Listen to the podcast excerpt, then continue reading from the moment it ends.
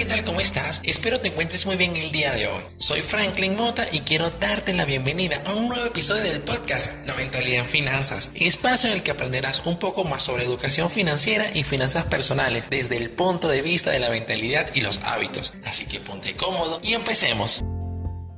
El día de hoy quiero hablarte acerca de las deudas buenas y las deudas malas. Este tema me parece súper interesante porque aquí todos tienen una definición particular de qué es una deuda buena o una deuda mala, o que la deuda no se puede categorizar. Hey, todo es perfectamente válido.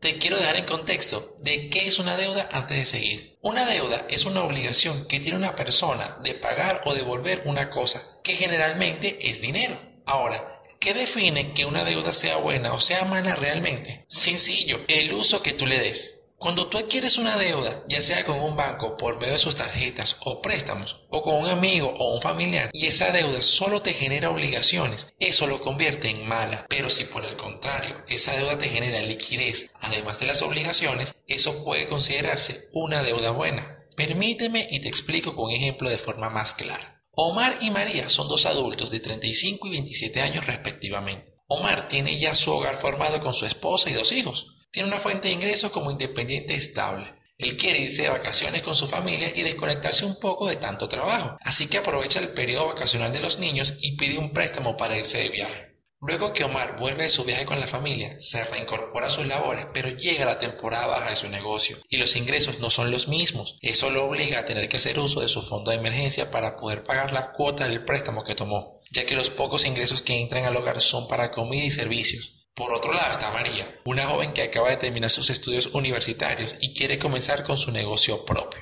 Ella tiene una línea de crédito saludable con su banco por el buen uso que le ha dado su tarjeta y decide usar la línea de crédito con un pequeño préstamo para comprar mercancía y venderla. Con la mercancía que compró, pudo ir haciendo capital, reabastecer su inventario de productos y pagar las cuotas de su línea de crédito que más adelante ella seguramente seguirá utilizando para apalancar más su negocio.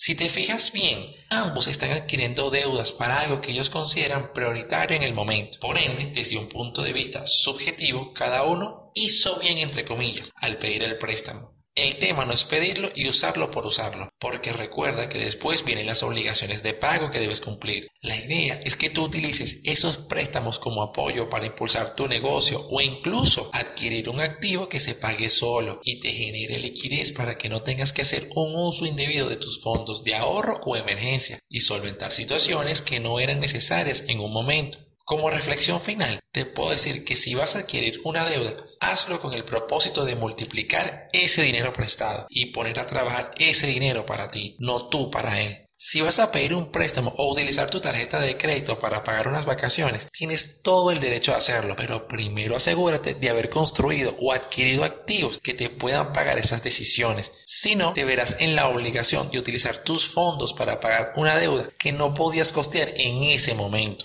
Me despido, pero no sin antes dejarte esta frase de Robert Kiyosaki que creo es perfecta para la ocasión.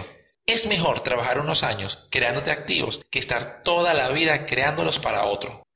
Te invito a que compartas este episodio con algún familiar y tus conocidos y me sigas en mi cuenta de Instagram como arroba temática financiera y en mi página de Facebook como temática financiera oficial donde subo material exclusivo a diario. Nos escuchamos en el próximo episodio de La Mentalidad Finanzas. Soy Franklin Mota, que tengas excelente resto del día. Hasta luego.